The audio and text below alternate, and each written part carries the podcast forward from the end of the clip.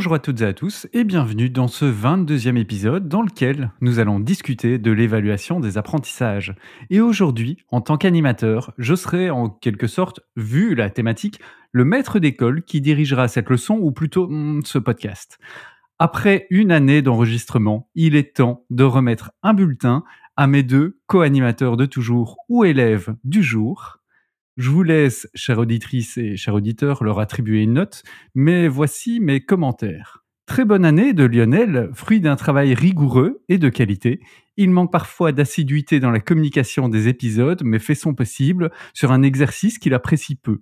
Bonjour Lionel, comment ça va? Ah, attends, je suis en train de, digérer ce que je suis en train de découvrir. Il faut, savoir que nous découvrons euh, en même temps que vous ce qui est dit sur nous. Je crois que c'était gentil au début, puis, puis on m'a fait une remarque. ben, je vais essayer de m'améliorer sur mes points d'amélioration, sur mes notes en rouge. Merci monsieur. Pour Jérôme donc, une belle constance cette année à un très bon niveau. Jérôme doit continuer de la sorte. Il fait preuve d'un bon esprit critique et participe de manière pertinente, même si ses blagues sont parfois coupées au montage. Bonjour Jérôme, comment vas-tu? Bonjour Nico, bonjour Léo, enfin bonjour monsieur, bonjour Monsieur Roland et bonjour Lionel. Ben oui, je vais aussi de, essayer de m'améliorer, euh, de continuer à garder mes points forts et tout pas ça. possible. Il joue le jeu jusqu'au bout lui. non mais d'habitude aussi euh, quand j'avais à, à l'école, il y avait toujours oui bien, enfin plus globalement positif, mais il y avait toujours attention au comportement ou attention au bavardage, attention et ça dès la première primaire, mon propre tout premier bulletin euh, parce que je les, ai je les ai gardés et je suis retombé dessus il y a pas il y a pas si longtemps, enfin l'année passée, bref. Dans mon premier bulletin, ben, c'était euh, attention, attention au bavardage. Donc voilà, ce côté bavard me poursuit un petit peu. Ce qui t'a mené finalement à faire un podcast et à parler. Voilà, voilà, c'est une prédestinée finalement. hein. L'histoire était écrite. Bon, comme à l'accoutumée, on commence par une actualité, mais aujourd'hui, peut-être un peu moins fraîche pour nos auditrices et auditeurs. Je dois l'avouer, nous enregistrons cet épisode un peu plus de deux semaines avant sa diffusion à cause de mon séjour à Montréal, dont je parlais dans le dernier épisode. L'actualité aura donc euh, peut-être un goût de réchauffé, mais qu'à cela ne tienne, je vous propose de partager une observation, une analyse ou encore une anecdote personnelle sur le monde de la formation ou le monde en général. Lionel, qu'est-ce que tu nous partages aujourd'hui? C'est rien de tout ça, mais c'est un petit peu, euh, pas, pas vraiment un mea culpa non plus, mais un point de précision parce que euh, j'ai dit lors des épisodes précédents, en parlant chaque fois de l'intelligence artificielle, d'une part que, que ChatGPT, on pouvait le manipuler, notamment en lui demandant le père de Marc a, a quatre enfants, euh, Paul, Pierre, euh, Jérôme, et, et en fait ChatGPT donne la bonne réponse. C'est là où euh, on peut l'induire un peu en erreur, c'est quand on dit euh, oui mais euh, Jérôme m'a dit que c'était euh, que c'était pas ça. On voit bien le moteur qui est en train d'essayer d'apprendre et il est et là pour le coup il donne raison, il donne raison à celui qui euh, qui lui donne tort. Donc c'est pour ça qu'il c'est ce genre de biais qu'on peut euh, auquel on peut facilement arriver. Et, l'autre petit mea culpa, c'était enfin pour l'autre petite précision encore une fois, c'était sur euh, lors du dernier épisode où je vous parlais de, de Microsoft Teams Premium qui naissait suite à l'injection de, de OpenAI et en tout cas d'une dizaine de milliards d'euros dans OpenAI. Je vous en parlais comme le, l'outil, le premier outil à en bénéficier, mais pas spécialement en fait. C'est tout l'écosystème euh, euh, Office 365 qui en bénéficie, et même plus qu'Office 365, vu que c'est, euh, il y a beaucoup de, de démos qui tournent autour de Bing aussi, le, donc le moteur de recherche qui, euh, qui en a déjà euh, bénéficié dans, dans plusieurs euh, bêtas que j'ai vues. C'est tout l'écosystème, c'est pas juste Teams, et ça va très vite, donc euh, c'est, assez dingue. Je pense que ça va vite nous tomber entre, entre les mains. Donc euh, peu à peu, là, cette rubrique euh, actualité se transforme en courrier des lecteurs et euh, erratum euh, de, des épisodes euh, précédents. Euh, non, mais c'est clair que euh, Lei est en train de, enfin en tout cas, OpenAI, ChatGPT et tout ça ça est en train d'intégrer pas mal d'outils en ce moment. Je peux peut-être rajouter un petit point là-dessus qui est plus un point d'actualité. J'ai suivi un, webinaire sur le sujet quand, comme il y en a presque tous les midis. Et c'était un peu sur... il y avait deux, trois personnes pour, deux, trois personnes contre, un peu cliché. Parmi les personnes contre, il y en avait une qui évoquait le fait de la course vers le progrès, entre beaucoup de guillemets, technologiques, au prix d'une d'une dépense énergétique toujours plus importante. Et je pense que c'est un peu caricatural, mais je me suis dit, euh, ça m'a un petit peu euh, questionné le fait de est-ce qu'il y a un moment où on ne devrait pas dire stop? Je pense que non, mais je pose, la question est-ce que c'est nécessaire tout ça? Est-ce que d'entraîner des supercalculateurs qui vont euh, en, ingérer des, corpus énormes euh, et, puis euh, rendre ça public? Il y a plein de requêtes, et chaque fois de la consommation énergétique et, en termes climatiques, c'est pas, c'est pas fameux. Donc il y a un peu cette question générale de est-ce qu'on devrait pas un peu calmer le progrès? J'ai envie de dire non, mais en même temps, oui, la question se pose et et voilà, je vais pas dire que je vous la pose, mais je la mets sur la table pour, heu, pour nous et pour vous auditeurs. Réflexion pour nos auditrices, auditeurs et peut-être sujet d'un prochain épisode, effectivement. Jérôme, toi? Heu, oui, effectivement, on va pas faire un épisode, sur l'AI, la consommation, ou autre, mais je pense qu'on a suivi le même webinaire parce que j'ai bien vu la la remarque aussi qui est arrivée et effectivement, c'est quelque chose qui n'est pas spécialement, venu à l'esprit ou que j'avais pas conscientisé et donc oui, la question mérite en tout cas d'être, d'être posée, heu, à ce niveau-là. Mo moi, actualité, comme comme j'avais parlé dans les épisodes précédents, on est en train d'implémenter et ça fait un peu le lien aussi avec la thématique du jour, un nouveau système d'évaluation aussi dans notre, de tout notre catalogue de formation. Et en fait, j'étais un peu confronté cette semaine à un peu la réalité dans le sens où on a notre vision, hein. Donc nous, on essaye vraiment de mettre le focus sur, hem, l'évaluation de l'impact et du transfert. Et donc heu, voilà, voir dans quelle mesure la formation a permis à ce que les personnes réutilisent ça sur leur lieu de travail aussi. Et donc il y a tout, heu, ce questionnaire sur base du LTEM modèle, heu heu, dont je vous avais, heu, déjà parlé aussi de de Wiltenheimer et en fait, on se rend compte qu'on essaie de mettre ça en place et donc d'essayer de de supprimer un peu les questions d'évaluation type, satisfaction ou même, heu, complétude, heu, ou autre et en fait, quand on on en parle un peu à nos clients, aux entreprises, à nos membres, beh, ils sont pas du tout dans cette réalité-là. Ils sont encore très focus sur: «Ouais, non, complétude, satisfaction et vous venez avec ces questions-là, mais nous, on c'est pas notre besoin, c'est pas c'est pas notre réalité» et donc c'est vrai que c'est assez confrontant, heu, pour nous dire: «Oui, mais nous, on essaye justement de vous montrer l'intérêt, est-ce que les gens suivent la formation pour après vous, quand ils reviennent dans vos entreprises». Mais heu, voilà, les entreprises sont pas encore prêtes, heu, à entendre ça. Et c'est des discussions des fois avec des départements L&D, hein et qui se sont dit: «Oui, mais nous, on est encore très dans une culture, heu, de la consommation, la satisfaction et pas du tout encore dans dans le transfert» et donc voilà, il faut faut faut que nous, on en soit conscients pour pas, bah, travailler à 2 vitesses, quoi et donc heu, voilà, en essayant d'inspirer et de mettre ça dans nos formations, mais en même temps, la réalité n'est peut-être pas encore, heu, n'est pas celle-là non plus, donc trouver le bon compromis. Donc voilà, on est en train d'un peu réajuster, heu, ça aussi pour garder quand même notre vision et notre ligne de conduite, mais en s'adaptant aussi à la réalité. Donc voilà, c'était un peu cette semaine les quelques confrontations que que j'ai eues et que je voilà, je voulais partager un peu avec vous. Merci beaucoup. De mon côté, la petite actualité, c'est une actualité autour d'un logiciel qui fête un son anniversaire. C'est H5P qui a, heu, 10 ans. H5P, c'est, heu, ma suite d'outils, heu, préférée pour concevoir des formations hybrides ou en ligne. C'est une suite d'outils qui est open source, donc on peut installer sur, heu, son propre serveur ou à utiliser moyennant un paiement comme, heu, software as a service, c'est-à-dire qu'ils offrent un service d'hébergement et que ce soit pour, heu, bah, créer du contenu interactif comme des images avec des points cliquables, et ce genre de choses ou des ressources multimédia comme des vidéos interactives, différentes formes de quiz, des visites guidées en 360° et cetera. Bah, on peut quasi, tout faire avec H5P et souvent c'est une interface où quelle que soit l'activité, bah, on va retrouver la même interface et surtout, de mon point de vue en tout cas, c'est plutôt bien pensé sur le plan pédagogique avec, heu, bah, pas mal de possibilités de feedback, heu, une finesse dans la configuration aussi de ce qu'on va proposer aux aux utilisateurs. Donc un outil qui continue d'évoluer petit à petit et qui fête donc ses 10 ans. Est-ce que vous l'utilisez de votre côté? Moi, je l'ai un peu utilisé, heu, il y a quelques années, hem, ces 2-3 dernières années, plus vraiment. Donc heu, voilà, mais effectivement, outil très pratique et qui, permet de faire plein de petites choses et pertinent aussi, je trouve, au niveau péda. De nouveau, il faut que ce soit bien bien utilisé, mais en tout cas, ça permet, ça permet de le faire aussi. Donc voilà, bon anniversaire à H5P.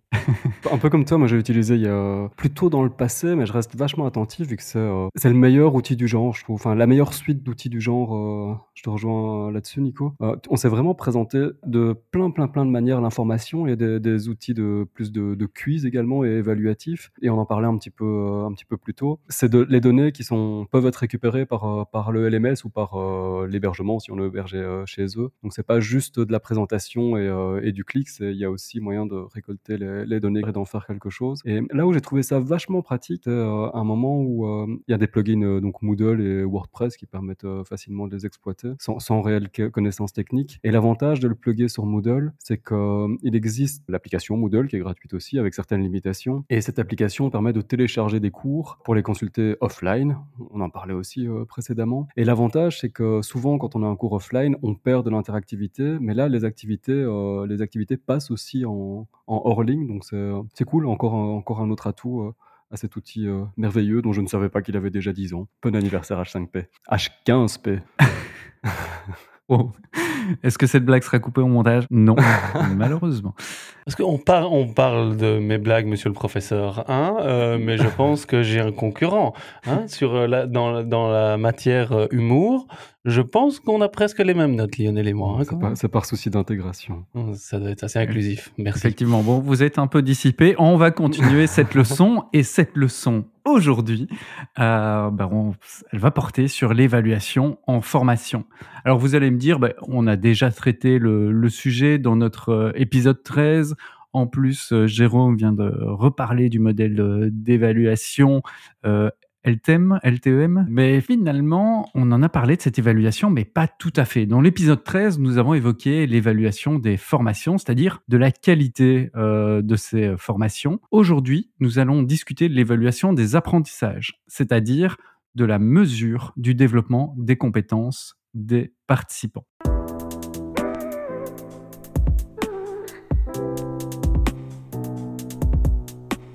Pour se mettre dans le bain, rappelez-vous ces mauvais souvenirs d'école.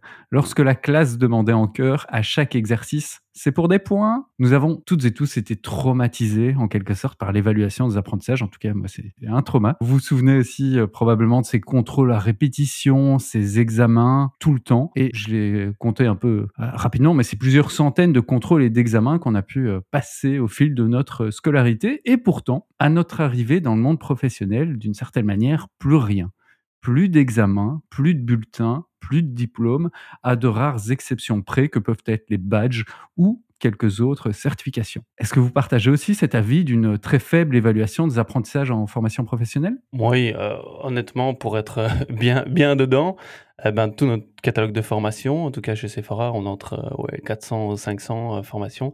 Il y en a vraiment un très très faible pourcentage avec une vraie évaluation des apprentissages, en tout cas des, des, des connaissances dans le, dans le format nous on peut proposer. Euh, on est plus sur, oui, encore la complétude, satisfaction, mais euh, vraiment sur l'évaluation des apprentissages en tant que tel, euh, ça se fait vraiment à la marge. Euh, et même euh, avant, dans une précédente fonction, là j'étais en, interne, on avait des certifications, enfin des évaluations des apprentissages, mais plus dans le cadre d'une certification à ce moment-là, surtout pour des choses euh, plus sécuritaires ou des normes ISO euh, ou autres, où là il y avait vraiment un, besoin de certification euh, et orienté vraiment connaissance. Pas compétence, mais vraiment connaissance. Quoi. Donc à la fin, voilà, qu'est-ce que vous avez retenu, qu'est-ce que vous connaissez? Donc vraiment, si ça existe, en tout cas dans la formation professionnelle, c'est surtout au niveau connaissance, mais très peu en fait euh, valider des compétences en tant que telles. Léo, tu partages aussi le constat?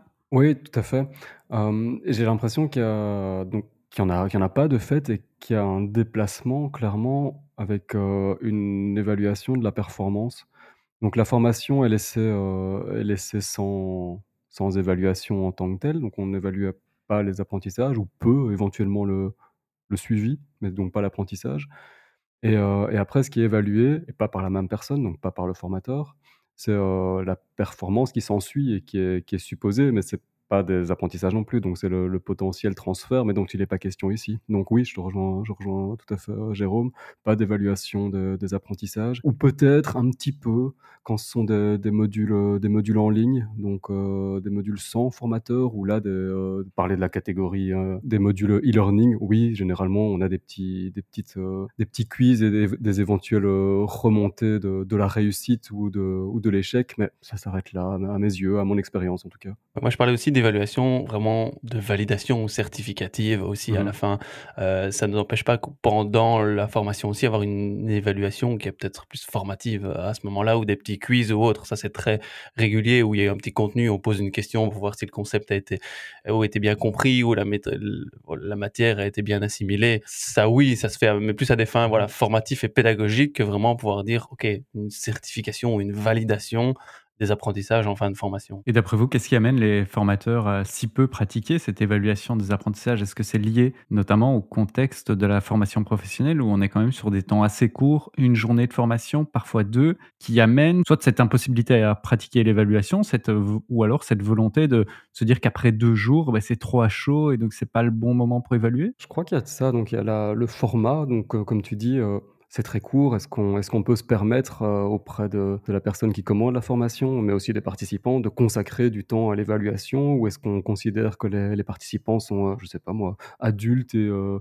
en capacité de s'auto-évaluer? Pas, j'ai l'impression qu'il y a un petit peu de ça. Mais en tout cas, ce que je me dis, c'est qu'une motivation à ne pas évaluer les apprentissages, heu, ça peut être le fait qu'on ne peut pas apporter de suivi. Donc imaginons qu'on le fasse en fin de formation, heu, imaginons qu'on ait, heu, une quantité d'échecs ou d'incompréhension, enfin ce sera d'office le cas, au moins, certains certaines difficultés, rencontrées par certains participants. Bah, l'après, c'est quoi? Donc c'est un peu comme tu disais, comme tu faisais en début de d'épisode, chacun a son bulletin et puis doit se débrouiller, avec pour la suite, mais le formateur ne sera plus là pour la suite. OK, donc en fait, c'est par, heu, réflexion pédagogique que les formateurs se disent: «Vu que je ne pourrais pas apporter de feedback» Je je crois que je Je- les excuse un petit peu, Jérôme. Pour aller un peu plus loin, je pense qu'il y a aussi le fait d'être confronté. Imaginons qu'à la fin de la formation, il y ait cette évaluation des apprentissages et il y a eu aucun apprentissage. Alors effectivement, qu'est-ce qu'on fait pour les apprenants? Mais comment réagit aussi le formateur ou le créateur ou l'animateur de la formation ou l'expérience d'apprentissage? C'est confrontant pour lui aussi parce que c'est un peu les résultats, c'est un peu heu, la garantie, enfin Il engage son image, hein. voilà, voilà, Ouais. c'est ça, c'est son service qualité. Je donne une formation ou une un apprentissage et à la fin, personne n'a rien appris. Bon, je caricature Mmh. un peu, mais ça peut ça peut être ça le constat et donc bah, pour par rapport au commanditaire, bah, c'est un peu, c'est un peu confrontant. Donc j'ai l'impression, consciemment ou inconsciemment, il y a un peu de ça aussi. C'est de Mmh se dire, heu, bah, oui, avec le risque que mais mais pour moi, c'est un risque un peu à prendre parce qu'il y a pas que le formateur qui est responsable non plus de l'apprentissage donc mais c'est en tout cas une une peut-être une possible raison aussi, c'est de se dire: «Bah, si on fait les constats que ça n'a pas du tout marché, beh, qu'est-ce qu'on fait, quoi?» Et dans cette composante temps, et mais je crois que j'essaie de de chercher des explications plutôt que, comme tu dis, des raisons, heu, pédagogiques.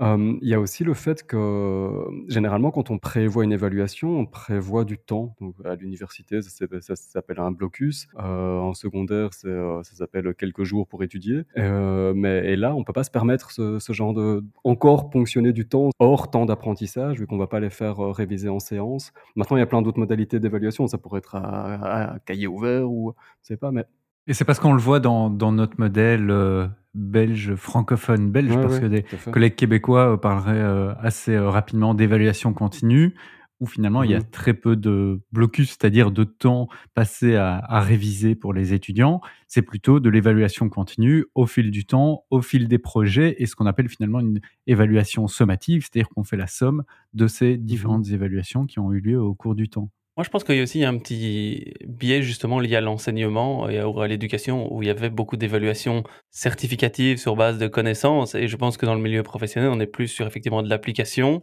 de un, parce qu'il y a une réalité professionnelle qui est là, un contexte dans lequel on peut le mettre en place, heu, rapidement qu'il n'y a pas dans le milieu de l'enseignement. Et aussi un peu un rejet et souvent on attend, oui, une évaluation à la fin, c'est bon, on n'est pas à l'école, quoi, heu et donc je pense qu'il y a cet aspect culturel un petit peu aussi de forme de mini rejet de ce qui a été fait dans l'éducation et qui a peut-être traumatisé certaines Mmh personnes et heu et qu'on estime un peu moins adapté au contexte professionnel. Donc je pense que c'est aussi un élément, quoi. Avant peut-être de cadrer les les différents termes qu'on a aussi utilisés d'évaluation certificative, sommative, je voulais vous poser la question, un peu avoir votre histoire personnelle. Est-ce que vous vous souvenez de la dernière fois où vous avez été évalué, bah, de manière certificative lors d'une formation? Est-ce que ça a déjà été le cas dans dans votre, carrière? Justement dans le cadre de ce fameux, heu, LTEM modèle, hein, j'avais suivi un workshop et à la fin, il y avait une évaluation pour qui débouchait sur un certificat, heu, effectivement et donc, bah, il y avait toute une série de critères, hein, donc c'était, bah, déjà suivre les 2 workshops activement et puis, en à la fin du premier workshop, rendre un premier travail qui allait être évalué, participer à des activités sur la plateforme. Enfin, il y avait toute une série de critères, bah, qu'il fallait remplir et à la fin, il y avait même un petit travail, un petit dossier, heu, à rendre afin de pouvoir être, être certifié aussi. Donc, heu, voilà, c'était la dernière, le dernier souvenir sur la vraie certification. Mais j'avoue que c'est avant celle-là, pense que je dois remonter à quelques temps aussi pour vraiment avoir les aspects certificatifs d'une formation. C'est quelques années avant. Moi, c'est clairement là, il faut remonter, heu, à l'université et heu et rien depuis. J'ai failli être, heu, suivre aussi une, heu, une, certification du type, en gestion de projet, gestion de projet, heu, Prince2 ou Prince2, hem, mais heu et là, il y avait une, effectivement une évaluation à la fin, mais finalement, je l'ai pas suivi, mais ça aurait été cette occurrence-là, donc sans l'avoir suivi, ça remonte au secondaire. Quoi. Est-ce qu'une attestation de participation, par exemple, c'est aussi une, allez, une, valeur certificative dans le sens où, ben oui, il faut avoir suivi tout pour pouvoir avoir cette attestation de participation. Est-ce que voilà. Effectivement, mais elle démontre pas nécessairement l'acquisition des, ah des connaissances ou le développement des compétences. Ça certifie la présence. Ouais, mais comme un petit quiz à la fin, on va dire c'est certificatif, mais est-ce qu'est-ce que ça prouve? Ouais, ouais.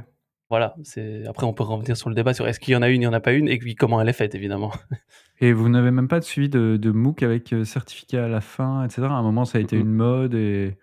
Si, si, mais c'est ça que je dis, mais j'avoue que j'en ai plus fait euh, récemment, mais euh, oui, il y a, a 3-4 ans, j'en avais suivi un, où effectivement, mais c'était beaucoup aussi sur la, sur la complétude, euh, mais dans le sens où il y avait, c'était sommatif aussi, puisqu'à la fin de chaque module, par exemple, il y avait un petit travail à rendre ou un petit questionnaire à répondre ou un petit quiz. Et puis quand on avait tout parcouru à la fin, on avait ce certificat là aussi. Donc on est entre la complétude, parce qu'on complète différentes activités, et là-dedans, voilà, il y a de temps en temps des petits quiz ou, ou autres. Donc, voilà, vraiment de l'évaluation en tant que telle des apprentissages. Quoi. C'est plus une activité d'apprentissage qu'une évaluation. Toi, Nico, ça remonte à, de, ça remonte à des MOOC ou... Euh? Oui, c'était plutôt des, des MOOC et pour le reste, euh, je dirais que c'était juste sur, euh, sur la participation. Lorsque j'étais à l'université et que j'ai fait une formation et un cycle de formation pour être responsable opérationnel, c'était juste le fait de suivre les formations qui attestaient de ma grande capacité à être responsable d'une équipe, etc. Donc, oui, il y a un peu ce biais-là, mais on va le creuser un peu et mmh histoire de cadrer un peu le sujet, parce que vous savez que j'aime par-dessus tout les définitions. Je reprends ici les mots euh, de Jean-Marie de Quetel pour dire qu'évaluer, c'est examiner le degré d'adéquation entre un ensemble d'informations et un ensemble de critères adéquats à l'objectif fixé en vue de prendre une décision. Euh, j'ajouterais peut-être même de, faire une rétroaction. Euh, et c'est là où bah, l'attestation de présence, même certificative, c'est pas réellement une forme euh, d'évaluation. Et ben, il y a beaucoup de formes d'évaluation. On les a déjà entendues dans, vos propos. Ici, on va faire simple. Je vais en distinguer deux, deux grands types d'évaluation. D'une part, l'évaluation formative, souvent considérée comme celle qui ne compte pour rien, dont le but est simplement d'informer sur la progression du participant vis-à-vis de l'atteinte des objectifs. Elle va permettre une rétroaction de la part du formateur, de repérer les erreurs, d'en comprendre les causes. Bref, cette évaluation, vous en avez déjà parlé, elle va intervenir au cours de la formation et permettre de s'améliorer pendant la formation. À côté de ça, il y a l'évaluation certificative, celle qui va sanctionner positivement ou négativement une activité d'apprentissage afin de comptabiliser euh, le résultat en vue peut-être d'un classement, d'une sélection, voire juste de, dire que la personne a atteint euh, les, compétences euh, à développer dans le cadre de cette formation. Et donc cette évaluation-là, cette évaluation sommative, elle va intervenir à la fin d'un module ou à la fin d'une formation. Lio, euh, tu veux déjà intervenir? Je rajouterai un, autre type d'évaluation parce que pour le coup, on l'utilise beaucoup de mon côté, c'est l'évaluation diagnostique.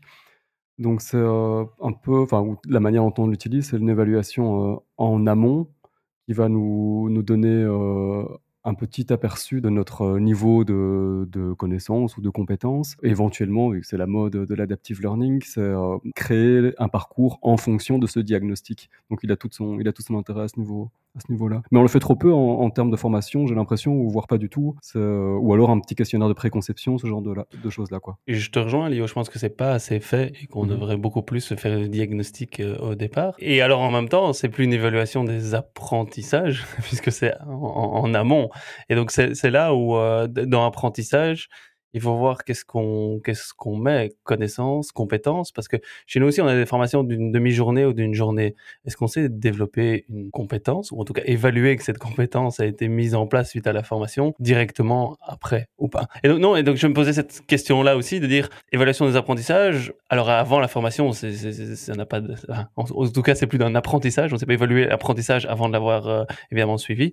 Euh, mais je pense que faire en tout cas un moment d'évaluation de positionnement au début peut aider après à faire l'évaluation justement des apprentissages pour faire peut-être la différence aussi entre les deux et voir l'intérêt de, de la formation, ou en tout cas l'impact que peut avoir la formation sur l'apprentissage. Parce que dans le développement d'une compétence, il n'y a pas que la formation évidemment qui peut avoir un impact aussi, parce que si on part plus loin dans le temps euh, pour évaluer vraiment une compétence, euh, bah, il peut y avoir d'autres facteurs que la formation qui influencent aussi le développement de cette compétence-là. Et donc, quelle est la part de la formation dans le développement de la compétence? Euh, Je ne sais pas si vous me suivez encore, mais c'est voilà, c'est aussi intéressant euh, de, le voir, de l'analyser. Par rapport aux prérequis, on peut avoir à la fois l'évaluation qui va être formative et certificative, même pour les prérequis. C'est-à-dire que pour les prérequis, on peut faire un, questionnaire de départ et se dire que si la personne euh, atteint ou atteste des compétences à travers ce, questionnaire, ben, elle est certifiée. En fait, elle n'a pas besoin de suivre la formation. Je dis un grand oui. J'ai encore eu une discussion cette semaine là-dessus en disant, ben, on le met à la fin, mettons-le au début. Et ceux qui l'ont réussi, très bien, parce qu'on avait justement une grande boîte euh, qui nous demandait euh, de suivre pour un grand nombre de personnes une formation et, et dit, oui, mais à mon avis, ils n'ont pas tous le même besoin au même moment et le même niveau. Donc, faisons passer un test à, tout le monde. Ceux qui réussissent, bah, très bien, on, valide un peu ces, connaissances. C'était plus des connaissances dans ce cas-là. Euh, et donc, pour moi, c'est un grand. Et tout le monde gagne du temps à faire ça. Clairement. Et donc, ici, les, prérequis peuvent être euh, évalués de manière certificative ou alors juste de manière formative. C'est-à-dire qu'en faisant ce test, on va en savoir plus sur les compétences des participants, ce qu'ils ont besoin de savoir, savoir faire, savoir être, à quel niveau ils en sont, et puis euh, modeler la formation de ce point de vue-là. Vous, euh, quel type d'évaluation vous pratiquez habituellement en formation? Est-ce qu'il y a des, choses que vous préférez euh, de manière formative, certificative? Je forme peu maintenant, hein. mais euh, ce que, j'aimais bien de mon côté, c'était plutôt, plutôt pas sommatif. Maintenant, c'est souvent l'institution qui requiert ça, hein. mais si on, a, si on a le loisir de faire euh, ce qu'on veut, c'est plutôt des, des genres de petites je sais pas comment les appeler en fait. C'est malgré tout sommatif, c'est-à-dire des, petites ponctions en cours d'apprentissage pour dire tiens, maintenant à cet instant-ci Est-ce que tout le monde euh, a bien compris ce qu'on ce qu'on vient de C'est en fait c'est des petites évaluations à chaud. Je pense que c'est peut-être une autre catégorie évaluation à chaud, évaluation à froid, mais euh, des petites évaluations qui permettent euh, directement dans le, dans le fil du, discours qui suit, d'orienter euh, d'orienter ce qui va suivre ou de rebondir sur des difficultés de telle manière que les, que les apprenants ne restent pas euh, avec dans ce qui va suivre. Autrement, le sommatif, euh, on y est la plupart du temps forcé, contraint. Mais c'était en milieu, en milieu scolaire, donc si on n'était pas en entreprise, on y est contraint, mais parce qu'il y a de plus fun. Et, et finalement, ça ne veut pas dire grand-chose, ça veut dire quelque chose quand on a fait ce questionnaire en amont et qu'on peut mesurer un écart mais ne mesurer qu'à un seul moment, c'est pas, pas terrible. De mon côté, euh, je suis pas mal adepte effectivement des évaluations euh, type formatives, hein, qu'on pourrait regrouper là-dessus aussi pour voilà aussi s'auto-positionner, mais pour appréhender un concept, une tâche ou autre. Donc, mais à des, fins purement voilà formatives et pas du tout certificatives. Ou l'autre, et ça rejoint peut-être la manière dont tu l'expliquais aussi, Lio, c'est des évaluations que j'appellerais un peu réflexives en fait, ou ok prendre un peu le temps maintenant et c'est un peu un auto-positionnement aussi et de faire référence par rapport au contexte qu'on a et comment est-ce que voilà ce que vous venez de voir, vous l'appréhendez pour le mettre en place dans, dans votre propre pratique aussi. Est-ce que ça fait sens? Qu'est-ce que vous allez pouvoir éventuellement mettre en place? Ou est-ce que c'est encore bloquant? Donc voilà, c'est un peu des, des, petits moments où on met effectivement pause, on prend un petit pas de recul, on met un pied dans l'information et un pied dans sa réalité professionnelle. Et voilà, on essaye de voir un peu quelle caisse de résonance ça fait. Peut-être un peu des évaluations qu'on pourrait appeler réflexives. Ouais, c'est un peu pareil euh, pour moi et c'est le, le genre d'évaluation formative qui va permettre de finalement offrir le plus d'opportunités de feedback, euh, le plus d'opportunités de faire du lien entre ce qui a été vu, ce qui va être vu euh, par la suite, de réguler les apprentissages euh, au fur et à mesure. Donc, c'est aussi ce que, ce que j'utilise, et que ce soit en formation en présentiel ou même à distance, d'accumuler comme ça des évaluations formatives pour permettre à la personne, et peut-être même encore plus à distance en fait, permettre à la personne d'autoréguler ses apprentissages, de, de, se voir évaluer et de voir qu'elle est en train d'acquérir des connaissances, de savoir, savoir-faire, savoir-être. Oui, sur ces, sur, sur ces euh, évaluations réflexives, euh, je pense que c'est intéressant ben voilà, pour la personne de voir un peu où est-ce qu'elle en est. Je pense pour le formateur ou la formatrice aussi, de voir où est-ce que son groupe en est et peut-être que dans la suite du trajet, ben, je me repositionne ou je peaufine un peu les choses, je vais choisir plutôt cette activité-là ou cet exemple-là euh, ou autre parce que je vois que c'est ça qui vient un peu dans mon... Euh, donc je pense que c'est intéressant à la fois pour l'apprenant qui cette prise de conscience, mais aussi le formateur pour éventuellement adapter. Enfin moi en tout cas quand je fais ces petites choses, ça me permet vraiment de...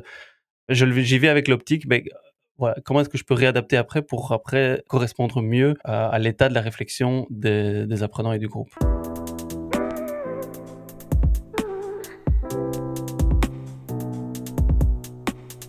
Alors on est tous les trois finalement partisans de cette évaluation des apprentissages, du moins déjà un but euh, formatif. Pourtant, on voit qu'elle se pratique peu dans la formation professionnelle. Pour vous, c'est quoi les grands arguments euh, pour euh, évaluer les apprentissages? Qu'est-ce que vous diriez à quelqu'un qui est un peu réticent, qui a l'habitude un peu de donner son contenu, faire sa formation sans réelle évaluation des apprentissages? Il y a plusieurs, euh, il y a plusieurs intérêts. le premier, bah, c'est un peu le but de la formation, c'est d'apprendre. Et donc, c'est un peu faire l'état des lieux de qu'est-ce que la personne a appris. Ça, ça va un peu de soi, mais apparemment pas tant que ça. Mais donc, je pense que c'est la, la première chose aussi, pour justifier aussi le temps euh, l'investissement qui a été mis euh, par tout le monde, par les apprenants, par les formateurs, par commanditaires, ça c'est une chose. Et, de deux, c'est aussi pour essayer de voir comment continuer à améliorer sa, formation. Et donc, c'est bien de le mesurer, c'est une première, une première chose pour voir un peu ben, le résultat qu'on a pu donner. Mais aussi après de se dire ben, comment j'améliore et j'essaie d'optimaliser encore plus euh, les apprentissages. Et donc, je pense que ça, c'est deux niveaux, ça c'est intéressant quoi. Et c'est euh, et, donc là mais j'anticipe peut-être un peu la, suite c'est qu'il y a le faire et puis comment le faire est très important aussi. Et euh, je pense que juste évaluer des connaissances pures et dures ou la maîtrise de concepts et tâches pour moi il y a un peu limite ou la manière en tout cas on va le poser doit permettre aussi de pouvoir l'améliorer après. Je dis ok on a ce niveau là et on sait rien en faire. C'est dommage. Mais se dire ok j'ai ce niveau là mais j'ai eu ça et ça comme feedback ben je sais que ça va pouvoir m'aider à améliorer, quoi. Donc ça permet d'avoir une suite. Ouais, en particulier, moi je crois que le, le, principal argument, c'est de dire un peu comme à l'école, c'est quand même l'endroit en formation euh, auquel, pendant lequel on a le droit à l'erreur, quoi.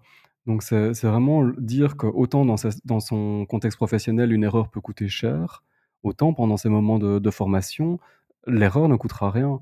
Euh, elle, permettra même qu'elle ne se produise plus en contexte professionnel. Et, ça, les apprentissages peuvent nous amener à montrer, euh, à éviter les erreurs et montrer là où on en aurait malheureusement fait.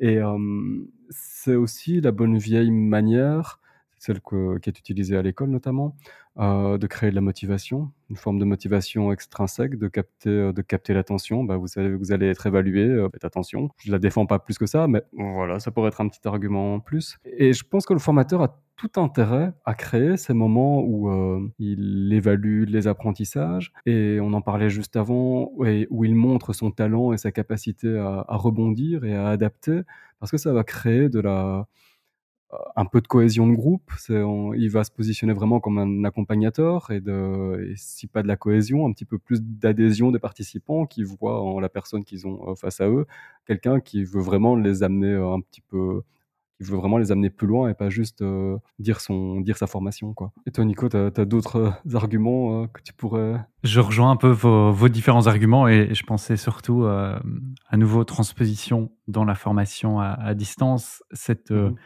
utilisation de l'évaluation pour permettre aux apprenants de réguler leurs apprentissages, de se voir avancer. Parce que la plus grande difficulté lorsqu'on apprend euh, à distance, parce que dans vos exemples, on a été plus dans la formation en présentiel, mmh à distance, on peut se retrouver seul ou parfois même en groupe, mais avec difficulté de savoir si on prend assez de temps pour une activité ou trop peu de temps euh, Est-ce qu'on est en train de développer les compétences comme il faut, etc.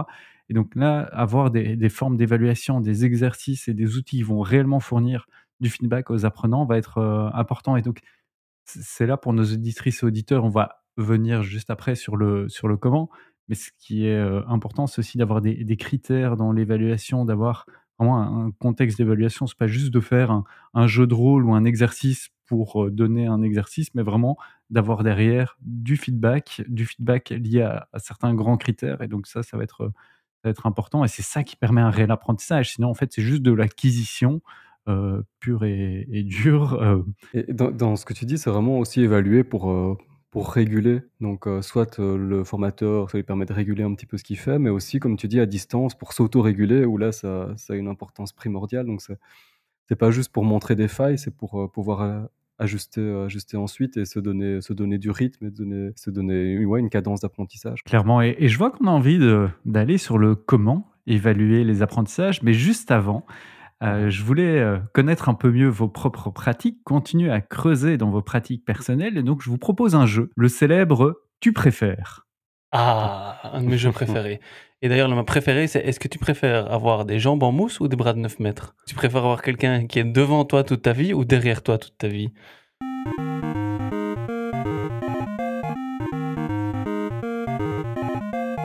Effectivement, ce jeu de dilemme avec des questions comme vous les avez proposées, j'en avais prévu d'autres. Est-ce que tu préfères avoir trois jambes ou trois bras? Est-ce que tu préfères perdre la vue ou la mémoire? Mais vos exemples étaient très bien. Ici, ce sera la même chose, mais sur la thématique de l'évaluation des apprentissages. Peut-être un peu moins fun, on va voir. Lionel Moi, commence. c'est trois bras, trois bras, c'est sûr, c'est sûr, trois bras. Lionel commence, Jérôme suit. Est-ce que vous êtes prêts? Prêt Tu préfères évaluer l'efficacité ou le sentiment d'efficacité? Moi, je suis sur le sentiment d'e- d'efficacité et la, et la confiance en, en sa certitude. Le sentiment d'efficacité aussi. Tu préfères évaluer des prérequis ou des acquis? Des acquis. Des préacquis. Euh, prérequis. Tu préfères évaluer oralement ou par écrit? Ah, c'est un, c'est un vrai dilemme. Euh, je préfère évaluer oralement. Pareil, oralement. Tu préfères évaluer en présentiel ou en ligne? Préfère évaluer en présentiel. On se met aussi chaque fois dans la peau de celui qui est évalué. hein. Autant on préfère évaluer oralement, mais on préfère être évalué plutôt à l'écrit.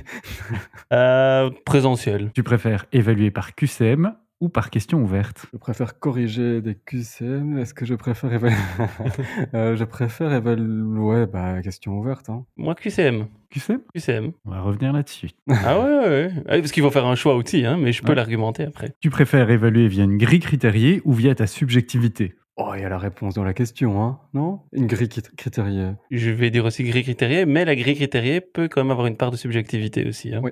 Donc, euh, voilà, mais grille critériée. Et dernière question, tu préfères évaluer par objectif ou évaluer des compétences? Évaluer par objectif. Sur le principe, je préférais par compétence, mais c'est très difficile, je trouve, d'évaluer par compétence, donc je dirais plutôt par objectif. Super, merci pour vos réponses. On va les creuser un tout petit peu et, et passer dans, dans le comment. Vous avez parlé euh, de l'évaluation du sentiment d'efficacité plutôt que l'efficacité euh, réelle.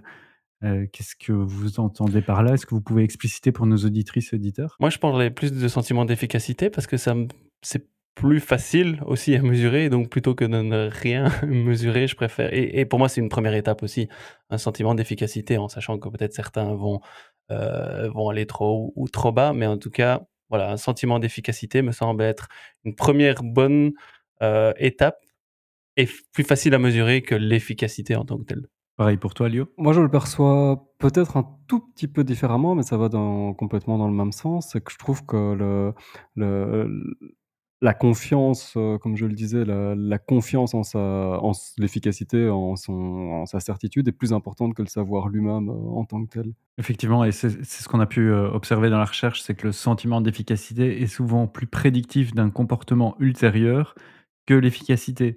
C'est-à-dire que si on évalue le niveau de quelqu'un, je sais pas, sur une langue, il peut avoir un très bon niveau. S'il se sent peu efficace, il va être moins à même de, de mettre en œuvre ce- cette compétence langagière, alors que s'il se sent efficace, il aura peut-être plus tendance à le faire, même s'il est moins efficace, euh, effectivement. Jérôme, tu voulais... Une petite anecdote, l'année passée, j'avais suivi une, une conférence à Learning Tech Londres, justement, où euh, j'en parlais dans, l'épisode euh, précédent, où il y a un, un intervenant qui disait, en fait, dans vos évaluations, vous ne devez poser qu'une seule question, une seule, le reste n'a pas d'importance. Et la question, c'est dans quelle mesure vous sentez-vous suffisamment en confiance pour mettre en place les apprentissages que vous venez d'avoir dans la formation? C'est la seule question que vous devez poser parce que c'est la seule chose que les personnes doivent avoir à la fin de votre formation. Le reste est hors de votre zone de contrôle. Voilà, petite anecdote à partager. C'est effectivement intéressant. Il faut aussi juste faire attention à ce qu'on appelle euh, l'effet Dunning-Kruger, cet effet de de- d'incompétence inconsciente. Et euh, en quelque sorte, au début d'une formation, on peut se dire ah oui, après une journée de formation, ben, je maîtrise plein de choses maintenant, je suis hyper efficace, alors que finalement, je le suis pas réellement. Donc, on peut augmenter le sentiment d'efficacité. Et finalement, sur le terrain, Mm. ben, c'est pas forcément euh, le cas. Les- L'efficacité euh, réelle n'est pas bien euh, là, bien mise en œuvre. Et donc, il faut faire attention à ça. Euh, je voulais revenir à un deuxième élément. Il y avait un débat entre vous sur euh, QCM ou, ou question, euh, question ouverte. Lyot était plutôt partisan de, de la question ouverte. Euh, Jérôme, QCM. Il n'y a pas de débat, c'est juste euh, Jérôme qui se plante. Évidemment. Il n'y avait pas de débat, c'est juste Lio qui, qui, qui se plante. Donc, Après, c'est- Ah oui, vas-y, Lio, je, Non, te laisse, Lio- euh, Lio- je te laisse te défendre. La parole est à la défense. j'ai pas besoin de, de me défendre. Moi, je trouve que plus tu laisses de, de liberté d'expression à celui que tu évalues, plus tu es en mesure de, de savoir s'il est à côté de la plaque ou bien s'il parvient à se justifier. Et, et finalement, si, euh, sa confiance en sa réponse, quoi. Et en même temps, vu que tu manques de temps, tu as quelques mots-clés que tu vas chercher dans cette, heu, réponse pour voir s'il a bien donné la bonne réponse? Oui, après c'est chaud d'être objectif derrière, hein, OK, Jérôme? Moi, j'étais plus sur QCM parce que, heu, d'expérience aussi, questions ouvertes, les gens répondent moins aussi, même si c'est en présentiel, même si c'est en groupe, heu, voilà, c'est plus difficile de formuler une réponse et je suis plus donc pour QCM parce que ça permet d'avoir un indicateur. Alors ça ne permet pas tout, hein, euh, c'est parce qu'il faut faire un choix. Je ne rejette pas, je ne vois pas l'un contre l'autre. Hein, c'est plus c'est ce que je préfère, mhm. c'était ça la question. Et donc QCM me permet d'avoir euh, plus de, de réponses aussi. Et pour moi l'enjeu est de savoir comment est-ce qu'on pose les questions aussi dans les QCM pour avoir quand même des informations. Je pense que c'est surtout ça l'enjeu, aussi bien que pour les questions ouvertes, de bien savoir les, les poser aussi. Euh, pour avoir la réponse qu'on souhaite. Parce que voilà, les questions ouvertes, c'est des fois ça fait peur à répondre, enfin dans le sens où je ne sais pas très bien par où commencer si la question n'est pas très bien formulée et autres. QCM, ça oblige peut-être un peu plus dans une question fermée à se positionner et donc à avoir euh, de, de l'information. Et QCM avec euh, point négatif? Évidemment, évidemment. Oui, oui, parce que dans toutes les évaluations des apprentissages, il y a des bonnes et des mauvaises réponses, hein, bien sûr, comme ça, on, sait. Maintenant qu'on connaît peut-être un, peu mieux euh, votre opinion sur ces différentes dimensions, je voulais creuser avec vous bah, vos méthodes et vos outils euh, d'évaluation. Quelles sont ces, méthodes et ces outils que vous utilisez habituellement? Peut-être que ce soit en présentiel ou, à distance. Je ne sais pas s'il y a des différences euh, pour vous. Est-ce que Jérôme, tu te lances? Il y, a le classique, et je rejoins ce que je dis il y a, deux secondes, le classique euh, questionnaire, un peu QCM, mais vraiment euh, sur, le comment évaluer les apprentissages, à l'intégrer vraiment dans le, dans le scénario et dans le, dans le parcours d'apprentissage, comme, comme une vraie activité aussi. Il n'y a rien de pire que, euh, on connaît tous le petit questionnaire vite à la fin, en même temps que signer le, formulaire de présence et où on ne sait rien en faire. Je pense que l'évaluation des apprentissages fait partie de la formation.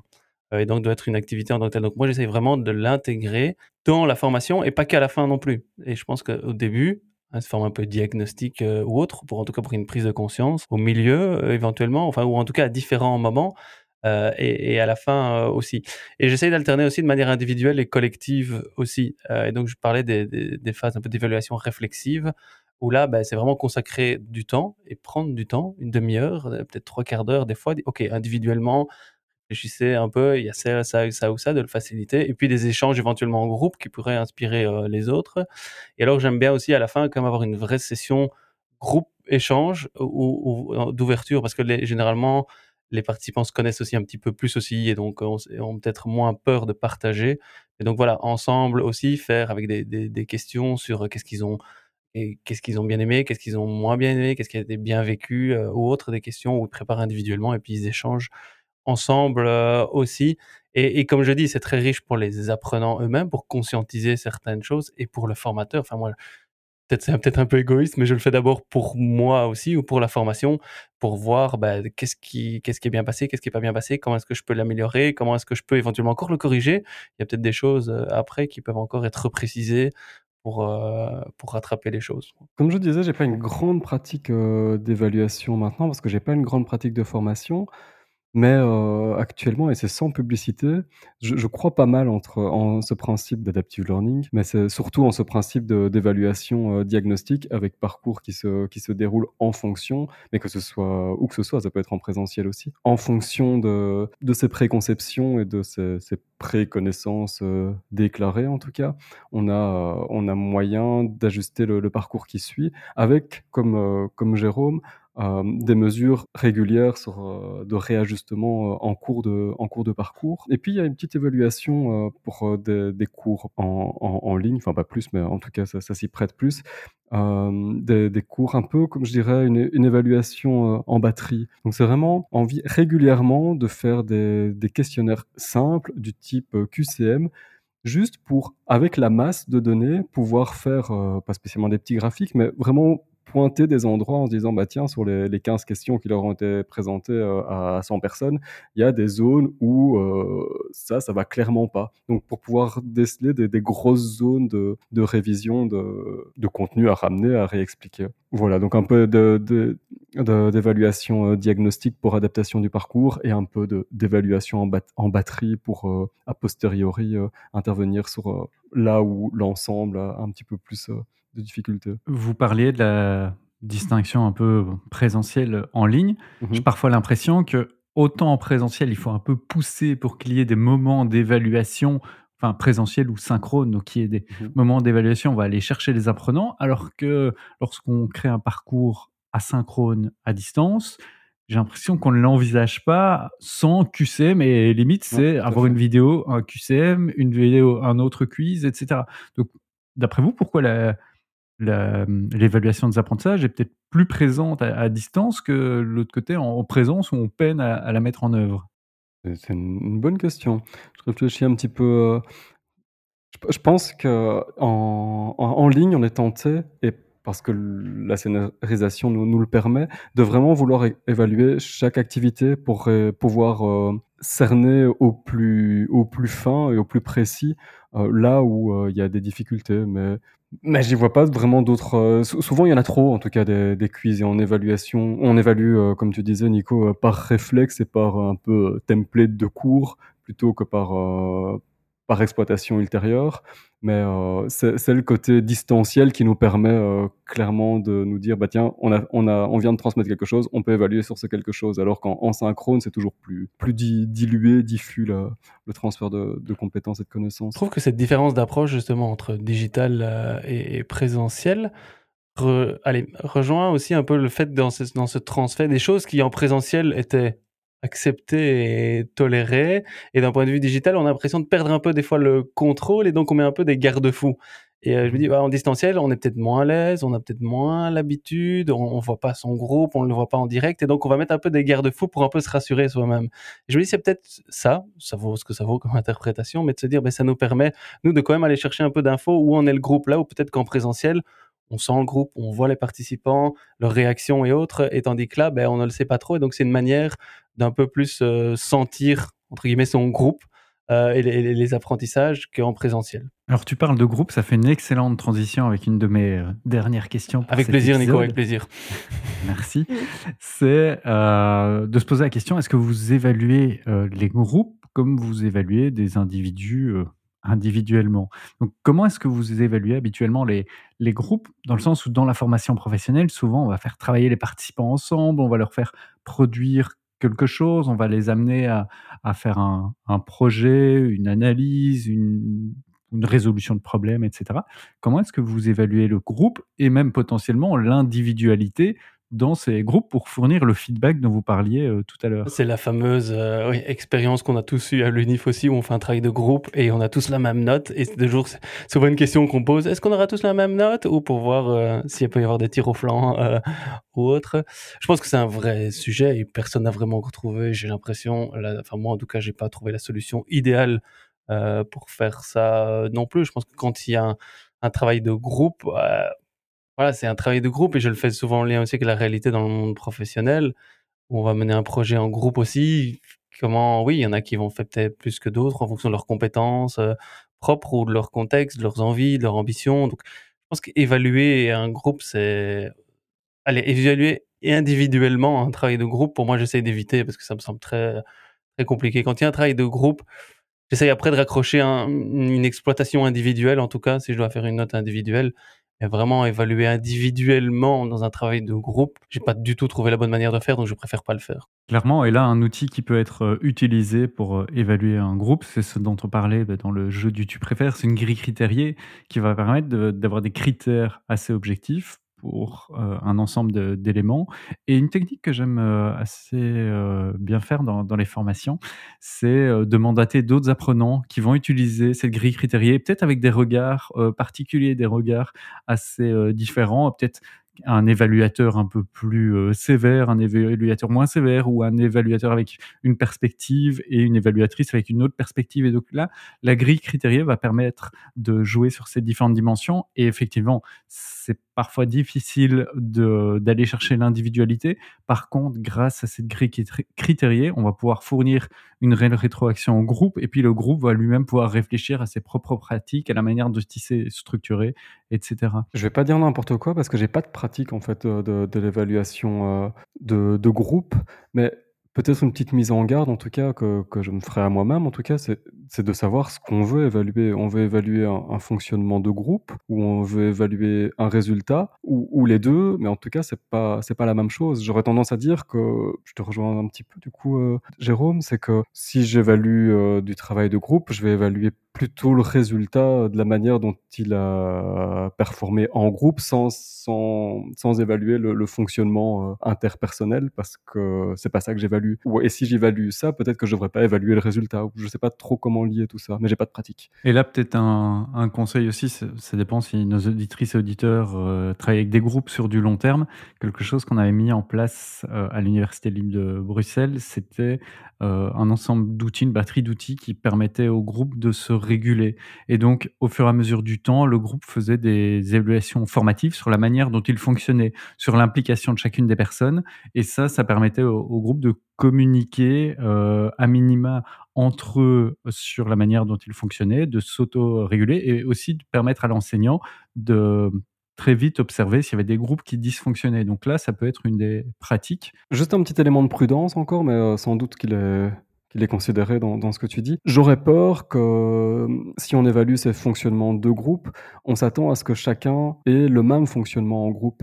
Alors que moi, ça ne me dérangerait pas qu'il y ait des dynamiques tout à fait différentes et qu'en fonction du groupe, on n'agisse pas du tout de la même manière et que l'implication soit moindre et peut-être différente. Il y a quand même plein d'aspects. En fait, c'était le pendant d'une partie dont, dont je ne parlais pas dans mon exemple, mais pour aller plus loin, effectivement, le groupe était formé au départ à, à avoir des interactions, à gérer son projet, à se donner des rôles, à gérer une réunion avec des personnes lors d'une réunion qui allaient avoir certains rôles, entre la personne qui prend des notes, qui gère le temps, qui prépare la réunion, etc. Donc, effectivement, cette notion de rôles différents, voire de d'activités différentes au sein du groupe, euh, était prise en compte. Jérôme, je sais pas si toi tu voulais ajouter. Ça m'amenait une réflexion aussi où si on évalue vraiment les activités et les interactions du groupe, l'objectif de la formation est de gestion en groupe.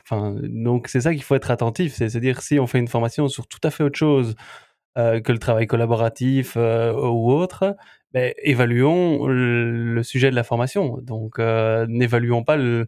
Et donc c'est des fois ça. et on- je pense qu'on avait discuté dans un épisode précédent aussi à l'UNIF, quand on évalue en fait sa participation au travail de groupe, ben oui, mais alors on n'évalue pas euh, le, le résultat qui est la thématique de la formation ou l'objectif de la formation. Donc on, on fait deux choses différentes à ce moment-là. Donc soyons, euh, et soyons conscients de ça, de ça aussi. Clairement, et on va terminer avec une avant-dernière question, avant de passer à notre euh, traditionnelle euh, question finale. Cette question, c'est quelle est votre bonne pratique d'évaluation à partager à nos auditrices et auditeurs? Et je me permets, cette fois-ci, de, prendre euh, la main, carrément, et de partager une de mes bonnes pratiques, c'est de travailler autour de la communication, autour de l'évaluation des apprentissages. Et ça, peut-être à travers quatre grandes dimensions. La première, c'est le quoi. Qu'est-ce que vous allez évaluer chez vos participantes et participants Ensuite, communiquer sur le comment. Comment est-ce que vous allez euh, les évaluer Et ça, le communiquer très tôt. Et dans ce comment, peut-être la troisième dimension plus pragmatique, ce sont les modalités. C'est le comment cette évaluation va, se dérouler, même parfois pour une question à choix multiple. Je pense à quelque chose qui se déroule en ligne. Est-ce qu'on va voir toutes les questions euh, en une fois ou est-ce qu'on va passer de question en question? Tout ça, ça peut perturber les apprenants. Donc, leur communiquer ça avant de faire l'évaluation, ça, ça peut être assez important. Et puis, sur les dernières dimensions, ce sont les effets. Euh, comment est-ce que vous allez prendre en compte euh, cette évaluation? Est-ce qu'il va y avoir du feedback, de la rétroaction? Est-ce que c'est plutôt euh, certificatif, etc. Je trouve que souvent, ce que j'ai pu remarquer chez les formateurs et formatrices, c'est une difficulté à, bien communiquer là-dessus. Donc vraiment, mon conseil en quelque sorte, ou la bonne pratique, vraiment de communiquer autour de cette évaluation des apprentissages. Il y en a qui une bonne pratique qui rejoint un peu la tienne.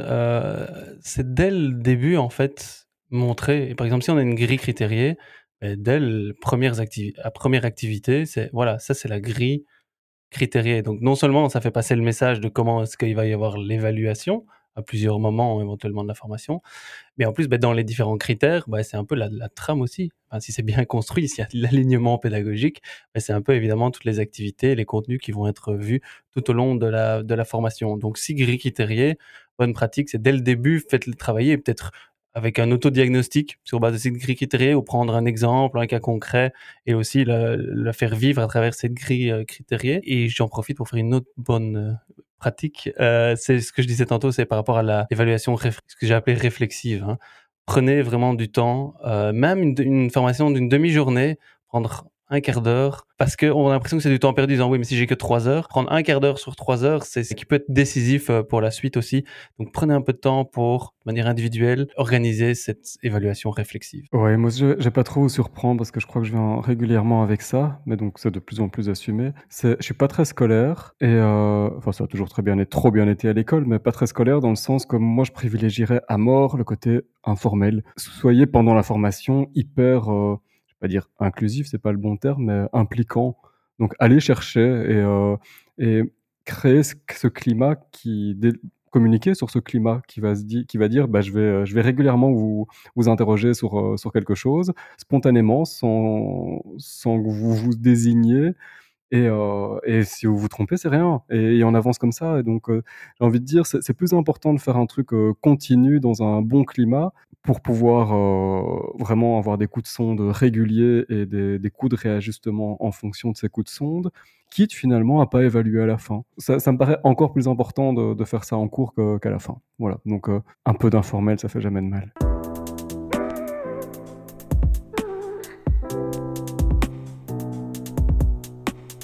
Alors on a, on a beaucoup plaidé pour euh, cette évaluation des apprentissages, mais tout de même, on en vient à notre question finale.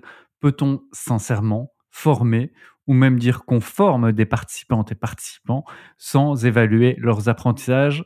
Ok, il y a peut-être un petit jugement dans ma question, mais je vous laisse y répondre. Jérôme. Elle n'est pas si simple que ça, cette question, parce que ça dépend ce qu'on vraiment met derrière apprentissage. Si on reprend euh, par rapport au cadrage de début en disant vraiment les, compétences, hein, en tout cas, ou ce qui peut l'adéquation entre l'information qu'on a reçue et la rétroaction qu'il peut, peut avoir, on, peut difficilement dire qu'on a formé si on l'a pas évalué ça. Donc j'ai envie de dire euh, dans ce sens-là, non. C'est rare hein, ça, mais pour moi c'est un assez clair, euh, assez clair non, on peut pas. Il faut choisir la bonne manière et il y en a tout plein ou le bon moment et on, l'a évoqué pendant tout cet épisode, mais non, on, on peut pas trop s'en passer, donc plutôt pas. Pareil pour moi. Euh, non, on ne peut pas former. Et pourtant, on le voit dans le contexte de la formation professionnelle, c'est n'est pas commun d'évaluer. En fait, oui, je me dis la question, c'est on ne sait pas si on a formé si on ne fait pas d'évaluation des apprentissages. C'est dans ce sens-là que moi j'aurais envie de le dire. Donc euh, mhm. oui, on peut suivre une formation, mais on ne sait pas si on a formé si on n'a pas fait d'évaluation des apprentissages. Ou du moins, on sait qu'on a formé parce qu'on l'a fait, mais on ne sait pas s'ils ont appris. Voilà. C'est ça, c'est ça. bon résumé. Phrase de conclusion. Et donc, on termine cet épisode avec vos recommandations. Sur quoi nos auditrices et auditeurs vont-ils pouvoir se jeter d'ici quelques minutes, juste après avoir terminé ce podcast? Quelque chose que j'ai découvert très récemment, donc ça fera plus longtemps au moment où vous écouterez, mais de mon côté, ça fait juste un jour ou deux. C'est un, AOC. Je ne sais pas si vous connaissez ça. C'est Appellation d'origine contrôlée? Non, ça doit pas. Ah, je n'ai même pas fait le lien. Non, non, je vais vous dire ce que c'est. Donc, c'est AOC.media. C'est un, site qui se définit, je vais reprendre quelques, quelques lignes, il se définit en, quelques lignes au cours. C'est euh, un quotidien d'idées, un quotidien d'auteurs, et euh, c'est l'acronyme de analyse, opinion et critique. Ça fonctionne comment? C'est un modèle, euh, un modèle payant. Donc j'ai souscrit parce qu'il y avait une offre pour un mois. Autrement, c'est quand même une dizaine, enfin c'est pas grand chose, c'est quand même une dizaine d'euros par, par mois, je pense 12 même peut-être. Et chaque jour, c'est des articles de fond, un article d'analyse, un article d'opinion et un article critique chaque jour qui est publié sur des, sujets d'actualité. Et à côté de ça, il y a un autre, un autre calendrier où euh, je pense que c'est le week-end, il y a euh, un, ben voilà, c'est le, dimanche, on a un texte littéraire inédit. Et donc l'idée, c'est que chaque jour, on a trois articles sur des sujets de fond écrits euh, par des plumes de, spécialistes, une analyse, une opinion et une critique.